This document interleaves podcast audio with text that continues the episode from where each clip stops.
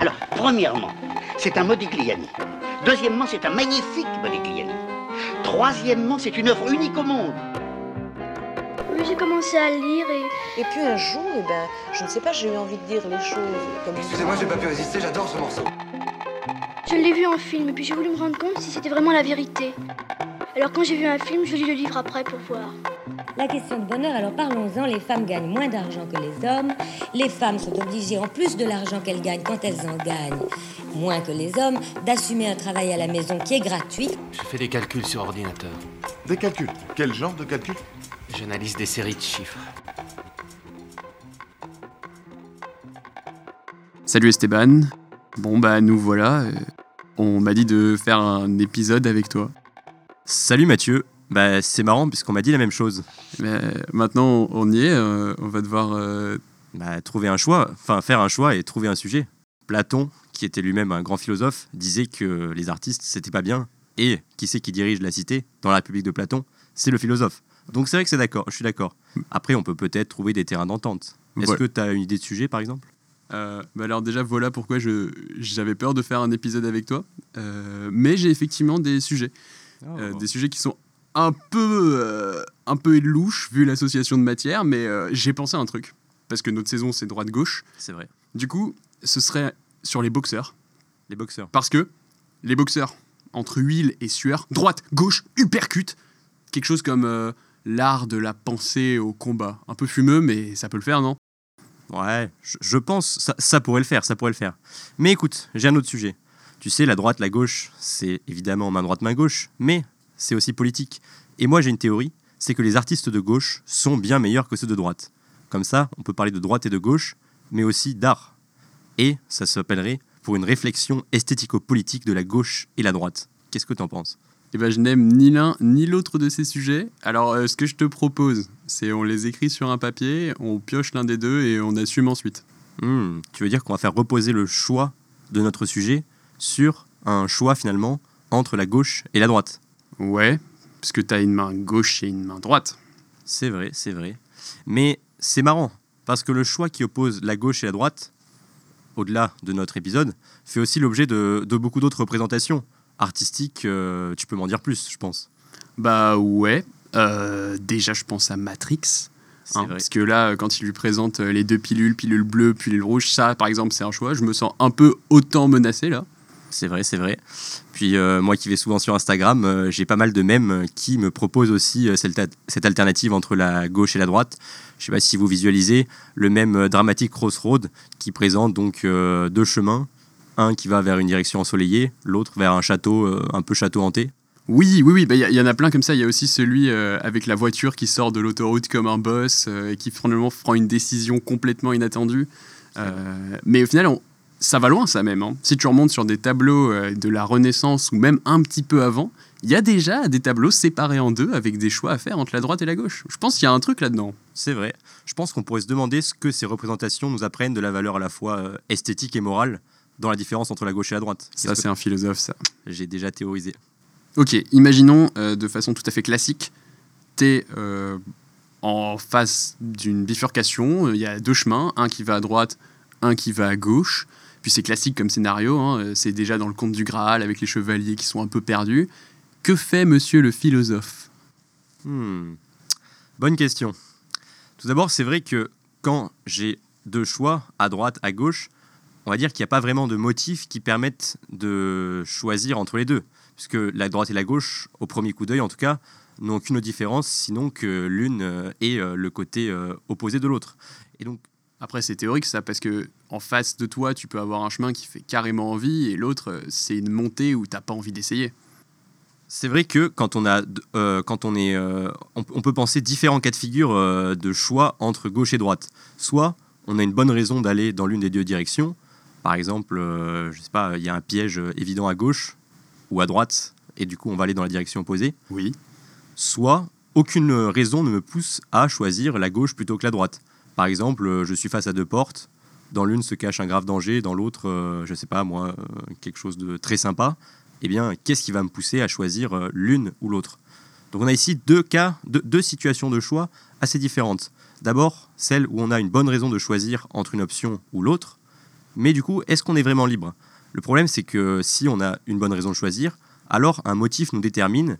Et donc, si on choisit toujours l'option qui nous semble la meilleure, on peut se poser la question de savoir finalement si on est vraiment libre de faire ce choix. Mais, d'un autre côté, si on n'a pas de raison particulière de choisir euh, A ou B, est-ce que c'est parce qu'on fait une on prend une décision purement arbitraire que c'est vraiment un choix libre? Est-ce que par pur caprice, ce qu'on fait par pur caprice, c'est vraiment l'expression de notre volonté libre? Hmm. Telle est la question. Je vois ce que tu veux dire. Mais euh, après, concrètement, moi, si je me, je me fie à mes tableaux et que je commence à les regarder un peu, à chaque fois, entre droite et gauche, il y a quand même un côté qui est censé, euh, quand on le voit pour la première fois, et surtout pour les personnes de l'époque, faire plus envie que l'autre. Mm. Par exemple, je vais essayer de vous immerger dans un tableau, même s'ils seront publiés, euh, c'est à noter euh, sur notre page Instagram de Parallax, hein, vous pourrez aller les voir, mais sinon, écoutez juste ma jolie voix vous bercer dans les paysages. C'est vrai. Par exemple, si on prend le tableau de Dürer, Hercule à la croisée des chemins, qu'il a fait entre euh, 1498 et 1499. Bon, déjà, j'ai dit que c'était un tableau, mais c'est une gravure sur cuivre. Euh, on a Hercule avec un joli fessier hein, qui est au premier plan de dos, qui lève son bâton. Son bâton. Il, il lève son bâton. Et pourquoi? Parce que devant lui, il y a une allégorie de la vertu, de la justice. Bah Alors là, je le sais, mais quand on la voit, on a juste l'impression que c'est une joueuse de baseball qui va fracasser quelqu'un. Qui Eh bien, une sorte de femme au sol qui visiblement était en train de faire des cachotteries avec un satyre, qui est souvent associé au plaisir sexuel. Et euh, donc, plutôt une allégorie du vice. Et donc, cette vertu s'apprête à la frapper. Et on ne sait pas bien ce que Hercule va faire. Est-ce qu'il est en train de lever son bâton pour se protéger lui-même? Est-ce qu'il va rejoindre la justice vertu et frapper à son tour le vice? Est-ce qu'il demande simplement de gagner du temps On ne sait pas trop, ça ressemble à un jeu de rôle. Et donc là, euh, très clairement, si on regarde à la gauche d'Hercule, il y a le vice, et à sa droite, il y a la vertu. Et ça ressemble ici à un choix gauche-droite. C'est vrai. Mais un choix gauche-droite où une option semble clairement s'imposer sur l'autre. Eh ben, je t'avoue que c'est pas si simple. Parce que même si ça semble ce que tu dis confirmé, par exemple, si on regarde le paysage, juste un peu derrière, le tableau est séparé en deux par un arbre qui est à la droite de la justice, en bonne santé, très feuillu, et à sa gauche, qui est mort, sec, et qui ne fait pas envie. Et ça se traduit aussi dans le paysage. À droite, on a une route euh, bien faite qui mène vers un château, la société, la gloire, les hommes. Et de l'autre côté, on a un lac, des montagnes, quelque chose de plus naturel, de plus aride, qui fait moins envie. Hmm. Donc, en fait, à chaque fois, on est ici euh, dans les représentations visuelles du choix sur quelque chose d'assez déterminé. En fait, il y a un choix qui se présente qui semble être mieux que l'autre, Hmm. mais c'est pas si simple. Ça me fait penser du coup à ce que, à ce que j'expliquais. Et la question qu'on se pose finalement, est-ce que parce qu'un choix est déterminé par euh, le fait qu'une option soit préférable par rapport à l'autre, est-ce qu'on en est moins libre pour autant? Eh bien, c'est pas si sûr. Alors pour comprendre ça, euh, on va, je propose qu'on parte euh, de Descartes et euh, des méditations métaphysiques pour comprendre un peu pourquoi le fait d'avoir une option qui semble meilleure que l'autre, ça n'empêche pas d'être libre. Donc on peut partir de- des méditations métaphysiques de Descartes, de la quatrième méditation précisément, où Descartes distingue deux facultés donc, que sont l'entendement, qui est donc la faculté de, savoir quelque chose, ce qui permet à l'esprit de connaître, et du- d'un autre côté la volonté, qui est la faculté de faire un choix, de choisir de faire quelque chose ou de pas le faire. Donc en fait, pour Descartes, la liberté, c'est d'abord le fait de choisir sans contrainte euh, extérieure. La liberté, donc, c'est la volonté qui affirme quelque chose ou qui la nie, mais sans être forcé par une autre volonté, par exemple. Mais la volonté ne fonctionne jamais toute seule, elle est toujours avec l'entendement. L'entendement, pour Descartes, propose des raisons d'agir qui vont permettre à la liberté de faire un choix, et donc l'entendement donne de bonnes raisons d'agir, et ce n'est pas un obstacle à la liberté, mais au contraire ce qui permet à la liberté de s'affirmer et à la volonté de choisir, d'autant mieux qu'elle est éclairée par l'entendement. Alors, c'est intéressant, mais ça me paraît un peu idéaliste. Et moi, personnellement, dans plein de tableaux, je trouve des solutions beaucoup plus nuancées, où même si le choix semble éclairé, bah, les solutions sont assez complexes. Par exemple, si on prend le songe du chevalier, qui a été euh, peint en tempéra sur bois euh, aux alentours de 1500 par Raphaël, qui est un tout petit tableau, hein, euh, comme la gravure de Dürer, qui indique que c'était des tableaux qu'on contemplait individuellement pour réfléchir, donc ça rentre bien dans notre thématique. euh, on voit donc un chevalier au sol, qui est en train de, dormir bizarrement sur son gros bouclier. Ce, chevalier, c'est Scipion, le général romain. Et euh, cet extrait donc, qui est représenté, il est tiré de la guerre punique, qui est un poème épique de Silius Italicus. Et en fait, dans le poème et dans le tableau, on voit deux femmes, une à gauche du chevalier, une à sa droite. Les deux sont séparés par un, un tronc qui ressemble à un arbre de GC ou à une sorte de laurier, qui est axé pile sur le cœur du chevalier et qui vient couper ça en deux. Il va avoir un choix à faire. Hmm. À gauche, à notre gauche, mais donc à sa droite, il y a une femme qui lui tend une épée et un livre, c'est-à-dire la gloire par la vertu héroïque. Va te battre, deviens célèbre, fais des grandes choses et l'histoire retiendra ton nom. Ça, c'est le vrai choix d'Hercule, qui avant était un personnage bien moins complexe euh, psychologiquement et qui faisait euh, ce choix. Hmm. De l'autre côté, on a une femme qui, elle, euh, ressemble beaucoup à l'autre, hein, même expression, même visage, mais elle a les cheveux non couverts, elle a un drapé beaucoup plus libre, elle porte euh, des sortes de colliers en corail qui, à l'époque, euh, au final, étaient souvent portés par des prostituées. Parce que euh, porter du corail rouge comme ça, c'était un petit peu montrer qu'on avait transformé le sang du Christ en quelque chose d'assez impur, et c'était mal vu. Et donc, on a euh, d'un côté une forme de vertu, encore une fois, et de l'autre côté, le plaisir. Et étonnamment, pour les savants de l'époque, le choix, quand on voyait un tel tableau, c'était de ne pas faire de choix. Parce que, par exemple, Marcille Ficin, dans une lettre à Laurent de Médicis, dit que Paris a fait le choix du plaisir, Hercule a fait le choix de la vertu héroïque, Oui. Socrate a fait le choix de la sagesse, et dans ces trois cas, ayant fait un choix, ils ont méprisé deux autres voies et ont été punis à la fin de leur vie par les dieux pour avoir méprisé deux autres dieux. Du coup, faire un choix, c'est déjà. Je veux dire, euh, faire un choix. Il ne faut pas faire de choix pour faire le choix? Tu Eh peux, ben, euh, Là, soit tu... Le choix, en fait, ce serait de tout prendre, ce qui est assez irréaliste. c'est vrai. Mais du coup, ça montre un peu que finalement, dans un choix, il y a toujours euh, une part euh, d'échec. Enfin, le choix, c'est l'impossibilité de tout accomplir finalement. Oui, à la je base. prends de la hauteur comme ça. Ouais. Mais ce que tu nous montres là dans tes tableaux, est-ce que c'est pas un peu irréaliste finalement? Puisque même si plusieurs choix s'offrent à, à nous et que tous finalement peuvent valoir, on est obligé de choisir. Et euh, une fois qu'on a fait le choix, il faut s'y tenir. Et d'ailleurs, ça peut être aussi un précepte, euh, de, un précepte moral. Parce que finalement, une fois qu'on a pris une décision, une fois qu'on a fait un choix, même si c'est pas le meilleur choix, il faut le l'assumer finalement et persévérer dans ce choix. Mhm. Et c'est ce qu'explique euh, Descartes justement dans, dans une autre œuvre, son discours de la méthode, où il présente euh, donc ce qu'il appelle sa morale par provision. Et du coup, il emploie la métaphore d'une maison. Euh, si on veut reconstruire sa maison, il faut pendant ce temps trouver un toit où dormir. Et donc, euh, les règles morales provisoires, c'est un peu le toit que se donne le philosophe pour agir tant qu'il n'a pas trouvé de certitude morale qui lui permettront ensuite d'avoir une morale définitive. Et là où j'en viens, c'est que la seconde maxime de cette morale par provision, c'est la fermeté et la résolution dans les actions. C'est-à-dire que même si on n'a pas toujours de bonnes raisons d'agir, fois qu'on a choisi, il faut s'en tenir à son choix et garder le cap. Et euh, Descartes emploie une autre euh, métaphore euh, intéressante. Il compare donc le choix finalement le choix dans l'action à au cas d'un voyageur qui s'est perdu dans la forêt. Donc de, la même façon que le voyageur, il doit pas errer d'un côté ou de l'autre, ni encore moins s'arrêter. Il doit toujours, une fois qu'il a choisi un- une direction, il doit s'y tenir. Et de la même façon, dans un contexte moral, même si on n'a pas eu les meilleures raisons de faire un choix, une fois qu'on a fait ce choix, il faut s'y tenir et aller jusqu'au bout pour, euh, pour reprendre la métaphore de Descartes, sortir de la forêt. Donc euh, ton Marcille Ficin, euh, il est gentil, mais est-ce que ce serait pas un peu euh, l'âne de Buridan, d'une certaine façon? Il y avait un âne dans notre histoire? Alors non, mais l'âne de Buridan, c'est un exemple assez connu de- d'un âne qui est placé face à deux, à sa gauche, mettons, il y a de l'avoine et à sa droite de l'eau. Il ne sait pas s'il doit boire ou manger, et finalement, à force d'hésiter, il meurt de soif et de faim. Hmm. Double peine. Ah oui. Ah ah. Mais alors, moi, j'ai quand même une question. Admettons que ton âne de Buridan soit dans une peinture. Hmm. Explique-moi pourquoi il irait toujours à droite. Parce que, systématiquement, dans les deux tableaux que je t'ai présentés, et si on en prenait plein, ce serait toujours le cas, les choses positives, les choses qu'il faut poursuivre, là où il faut persévérer, comme tu dis, c'est toujours la droite.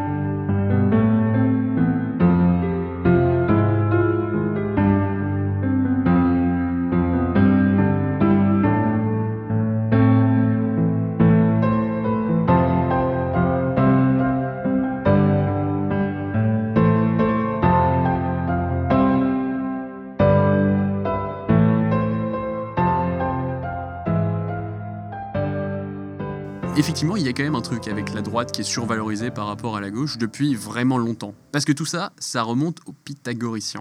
Hmm. Et ça, c'est vieux. Et en fait, ils étaient fans du chiffre 10. Le théorème de Pythagore? Oui, notamment. Il fait partie de ce clan de gens. Ce qui se passe, c'est que ces gens étaient fans du chiffre 10 et qu'ils ont donc créé 10 concepts qui avaient chacun leur némésis, leur envers, un positif, un négatif. Et que en quatrième position, on retrouve positif la droite, négatif la gauche. Et de là, en gros, c'est une des premières traces de cette valorisation de la droite par rapport à la gauche. Et elle va influencer tout le monde, même tes philosophes préférés. Mais Prends non. Aristote. Aristote, Aristote. il était giga convaincu par ça. Parce que quand il fait ses études dans des parties des animaux, un petit peu pour essayer de comprendre à la fois le, le fonctionnement des corps des animaux et aussi un peu celui de l'homme dans certains passages, il va observer que, par exemple, euh, forcément, les hommes qui sont plus chauds, plus virils, meilleurs, oui, c'était l'Antiquité, euh, naissent de la testicule droite et vont dans la partie droite de l'utérus qui est plus chaude et meilleure. Et il en était très convaincu. Et c'est pour ça que, par exemple, à un moment, il se rend compte que le cœur humain est à gauche, C'est vrai. et il est un peu embêté.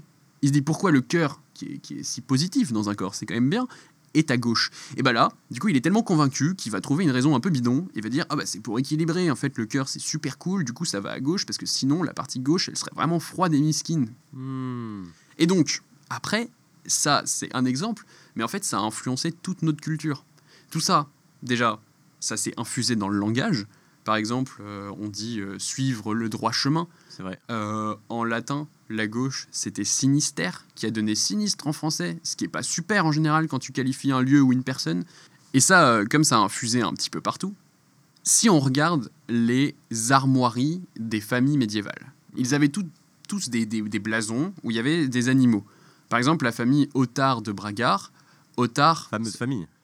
peu connu, mais ça voulait dire outarde. Et donc, sur leur blason, il y avait une outarde. Et Qu'est-ce qui nous tarde c'est un, un échassier, un oiseau euh, qui a des longues pattes. Et en gros, euh, si un animal sur un blason lève la patte, et ben dans presque tous les cas, ce sera la patte droite. Pareil pour les saints. Il y a tout un tas de saints qui ont été sculptés et qui ont été mis dans les trésors des abbayes. Ils étaient richement ornés de bijoux et de pierres précieuses. Et ben s'ils levaient une main, c'était tous la main droite. Ah ouais. Et, Mais euh, est-ce que par exemple, euh, il y a des saints qui, pour une raison X ou Y, n'avaient pas de main droite? Comment Alors- on fait dans ce cas-là? effectivement, il y a, il y a à peu près euh, 3 ou 4% de saints qui lèvent la main gauche. Alors, bon, soit c'était des originaux qui se sont dit on ne va pas faire comme tout le monde, soit euh, peut-être des saints qui n'avaient plus de bras droit. Hmm. Mais voilà, tout ça pour dire que c'est vraiment partout, et l'anecdote qui m'a fait le plus rire, c'est celle des valets de pied. C'est peut-être quelque chose que vous avez déjà vu dans les séries historiques, euh, des personnes qui étaient euh, responsables de faire entrer les gens, de s'occuper de leur bagage et de tout un tas de choses dans les maisons. Eh ben, un valet de pied, à l'origine, il s'appelle comme ça parce qu'il vérifiait que les gens rentraient bien dans une maison du pied droit et non du pied gauche pour ne pas lui porter malheur. Ça va loin, hein Ça veut dire que si on rentrait dans une maison du pied gauche, on était sorti. carrément, avec un coup de pied droit aux fesses. Ça fait sens, ça fait sens. Eh bien, après t'avoir écouté, je n'ai qu'une chose à dire. Pourquoi? Ah bah oui, pour changer, pourquoi? Pourquoi? Bah oui. Pourquoi la gauche et la droite, qui sont perçues, ont quand même toujours une valeur négative pour la gauche et positive pour la droite? Donc pour comprendre, euh, pour comprendre cela, on peut partir d'une distinction qui est capitale en, en philosophie entre le sensible et l'intelligible. Qu'est-ce que c'est? Le sensible, c'est ce qui est perçu par les sens, c'est les sensations. Donc c'est ce que nous voyons, ce qu'on entend, ce qu'on touche, ce qu'on sent, ce qu'on goûte. Est-ce que tu es sensible, Esteban? Je suis sensible. Mais là n'est pas la question. Car je parle bien de sensation. Le sensible, ce n'est non pas les émotions et tout, mais c'est vraiment ce que l'on perçoit, la sensation, donc euh, qu'elle soit visuelle, tactile, etc. Et l'autre concept important à avoir en tête, c'est celui d'intelligible, qui est donc en quelque sorte l'inverse. Ce qu'on ne saisit pas par les sensations, mais par l'esprit, ce que l'esprit peut comprendre. La signification en quelque sorte. Et ce qui est intéressant donc dans la philosophie des formes symboliques, c'est de dire que ce qui nous apparaît, les sensations qu'on a, ne se donnent pas de façon brute, dans un espèce de flux indifférencié que notre esprit reconstruirait dans un second temps, mais qu'au contraire, le sensible se donne toujours avec une certaine forme. Alors, par exemple, mettons un trait. Le trait, c'est une matière sensible, c'est quelque chose qu'on voit. Le même trait peut être perçu différemment. Par exemple, le trait, ça peut être appréhendé comme l'expression d'un mouvement. Par exemple, dans la bande dessinée ou dans les mangas, les mouvements des personnages sont souvent rendus par des traits. Donc si je regarde le trait dans la BD, il a une certaine qualité. Il, représente le mouvement, en quelque sorte, c'est un peu la présence du mouvement dans l'image. Alors que si je prends le même trait, mais cette fois, je l'envisage d'un point de vue mathématique, il perd ses aspects qualitatifs. On voit plus la grosseur du trait, la couleur, mais c'est juste une simple ligne, un objet mathématique. Et donc, ce qu'il faut bien comprendre, c'est que c'est peut-être le même, mais il est vu différemment selon qu'on l'appréhende comme expression d'un mouvement ou comme trait mathématique. Et ce n'est pas l'esprit qui l'interprète, c'est directement qu'il nous apparaît soit comme trait du mouvement, soit comme forme, figure mathématique. Et donc tu dis que c'est pareil pour la droite et la gauche. C'est des formes symboliques construites? Exactement. La droite et la gauche sont en quelque sorte un donné sensible, une donnée d'ailleurs qui relève du corps et qui va beaucoup intéresser les philosophes d'ailleurs euh, dans une tradition qu'on appelle la phénoménologie, mais passons. Mhm. Mais la gauche et la droite, en tant que sensibles, vont être informés, vont recevoir un certain sens, et donc ce sens va euh, donc ensuite évoluer avec l'histoire et euh, les différentes figures, grilles d'interprétation du sensible. La gauche qui devient négative, la droite positive, par exemple. D'accord. Et est-ce que par exemple, un truc un peu majeur de l'histoire de l'art comme la perspective, c'est une forme symbolique Exactement. Je vois que tu suis. La perspective, on pourrait penser que ça a été, que c'est un peu. Quand on regarde un tableau en perspective, on a l'impression que c'est euh, que, ça, que ça représente bien la réalité. Mais en fait, non. C'est une façon de voir le réel qui est née à une certaine époque. Mais tu pourras sans doute m'en dire plus. Mais c'est vrai que perspective droite et gauche, moi ça me fait penser à un truc un peu barbare sur lequel ont beaucoup glosé les gens en histoire des arts, c'est les annonciations. Tu vois, Qu'est-ce que c'est quoi déjà les annonciations? C'est le moment dans la Bible où euh, Dieu envoie l'ange Gabriel dire à Marie qu'elle va enfanter le Fils de Dieu. Rien que ça. Ah, Pas mal.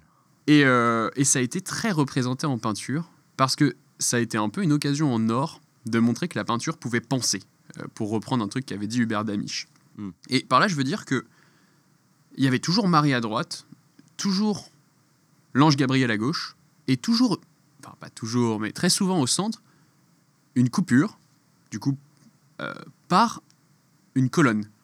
Qui sépare le tableau entre droite et gauche, du coup. qui sépare le tableau entre droite et gauche. Et cette colonne, elle a une fonction assez intéressante. Par exemple, et là je vais prendre un truc un peu étrange, l'annonciation d'Ambrogio Lorenzetti en 1344. C'est pas à Florence, là où s'est inventée la perspective, et c'est 80 ans avant la perspective, mais monsieur Lorenzetti a commencé à avoir une intuition phénoménale, et Daniel Arras l'explique super bien dans l'histoire de peinture, c'est que les pavements au sol, eh ben, ils tracent des lignes de fuite qui, qui semblent aller vers un point central comme dans une perspective. Et du coup, ça crée un espace au sol. Ça crée un espace où, comme l'aurait dit euh, Alberti dans son De la peinture, qui a été vraiment un traité classique à l'époque, ça crée un lieu euh, à taille humaine, on dit un mot un peu barbare, mais commensurable à l'homme, Mhm. c'est-à-dire à la mesure de l'homme, un lieu où peut se dérouler l'histoire de l'homme et où peuvent prendre place les actions de l'homme. Mais en fait, ce qui se passe dans une annonciation, c'est quand même l'arrivée de Dieu sur Terre. Oui. Ce qui n'est pas Dieu, qui n'est pas un homme. Ben non. Et en plus, si l'homme est fini, Dieu est infini. Et comment visuellement on fait rentrer l'infini dans le fini? Eh bah ici, ça passe par une anomalie. Hmm. Parce que, regardons ce tableau. Donc c'est un assez grand tableau qui fait euh, 1m20 par 1m20, qui était, avec, euh, qui était exposé en fait euh, face à une sorte de petite torche pour qu'on puisse le voir. Parce qu'en fait, il a un fond d'or qui reflétait très fort la lumière de cette torche.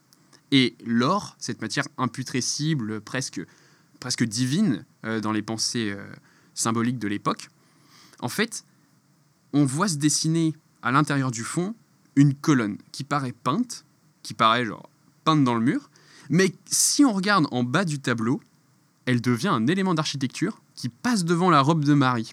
Oula. Et du coup, cette colonne, euh, physiquement, c'est un peu n'importe quoi, c'est une anomalie visuelle. Et en fait, c'est un peu la solution technique, la solution rigolote qu'a trouvé Ambrogio Lorenzetti et que d'autres euh, reproduiront par la suite, pour montrer l'arrivée de l'infini, de Dieu, dans le fini, l'espace des hommes. L'infini, donc comme une quelque chose qu'on ne peut pas vraiment représenter euh, et que du coup on représente euh, par un bug. Hmm, un bug dans la matrice. Exactement, on y revient. Mais c'est marrant puisque j'ai une gravure de ce tableau chez moi. Et euh, Marie, elle est à gauche.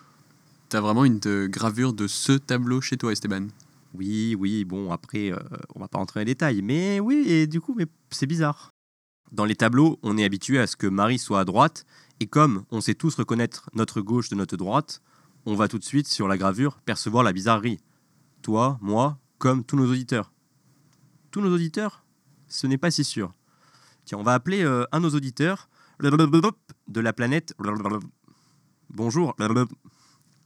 Je vous appelle parce que je ne comprends rien depuis le début de cette émission. Vraiment? Pourtant, euh, la droite, la gauche, c'est quand même quelque chose que tout le monde sait. Vous savez reconnaître votre main droite de votre main gauche. Je n'ai pas de main. Ah, mince. Mais du coup, euh, vous savez pas reconnaître la droite de la gauche. Bah non, ce n'est pas des choses qui existent chez nous. Tout est circulaire. Hmm. Intéressant. Merde, il a raccroché, il est parti, tu l'as vexé, Esteban. Ah mince. euh. Bon bah désolé à tous nos auditeurs qui n'auraient ni main droite ni main gauche et donc qui ne maîtriseraient pas le concept droite-gauche. Euh, T'es sûr que c'est un concept? Eh ben c'est une bonne question. Est-ce que la différence entre la droite et la gauche, telle qu'on la vit, c'est une différence conceptuelle ou pas? Si je te demande de me décrire un gant gauche, mais sans utiliser les mots droite ou gauche, parce qu'on a vu que certains de nos auditeurs ne maîtrisent pas cette notion, ne savent pas à quoi ça renvoie la droite et la gauche. Euh, Comment tu fais ouais, C'est une bonne question, ça. Bah, alors, j'utiliserais euh, mon avant-bras. Alors, en fait, ce serait, tu prends ton avant-bras, euh, celui qui est face bronzée, et tu fais un L avec tes quatre doigts puis ton pouce quand tu le tends devant toi. Hmm, Mais c'est vrai que ça demande d'avoir un avant-bras et Déjà. un alphabet humain latin. C'est vrai, ce qui n'est pas forcément le cas de tout, de tout le monde. Eh Bien, tu vois, cette impossibilité de d'essayer de définir ce que c'est qu'un gant gauche montre qu'il n'y a rien de différent entre la gauche et la droite du point de vue de leur concept. Ce- un objet gauche et un objet de droite, un gant droit et un gant de gauche, ont finalement le même concept, mais sont différents parce que euh, on n'en fait pas la même expérience. Si j'essaye de mettre ma main droite dans un gant gauche, échec. Donc c'est pour ça que c'est ce qui sert à- au philosophe Emmanuel Kant pour montrer que tout n'est pas conceptuel, tout n'est pas logique, mais il y a une expérience proprement sensible qui est proprement celle du vécu de sensation qui ne se réduit pas finalement à du logique, qui est donc typiquement celle de la différence entre la gauche et la droite.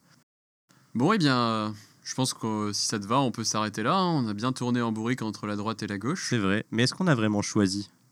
Putain, les sujets de départ Eh oui, on a oublié. Ah, bah, ce sera pour une prochaine fois, les boxeurs et les partis politiques. C'est vrai, une prochaine saison peut-être. Bon, eh bien, merci à tous de nous avoir écoutés. Et euh, c'était Mathieu et Esteban pour Parallax. Eh bien, merci de nous avoir écoutés. Euh, C'était un plaisir pour nous euh, de vous expliquer euh, la droite et la gauche du point de vue de nos disciplines respectives. Euh, N'hésitez pas euh, à nous suivre sur nos différents réseaux et à partager si l'épisode vous a plu.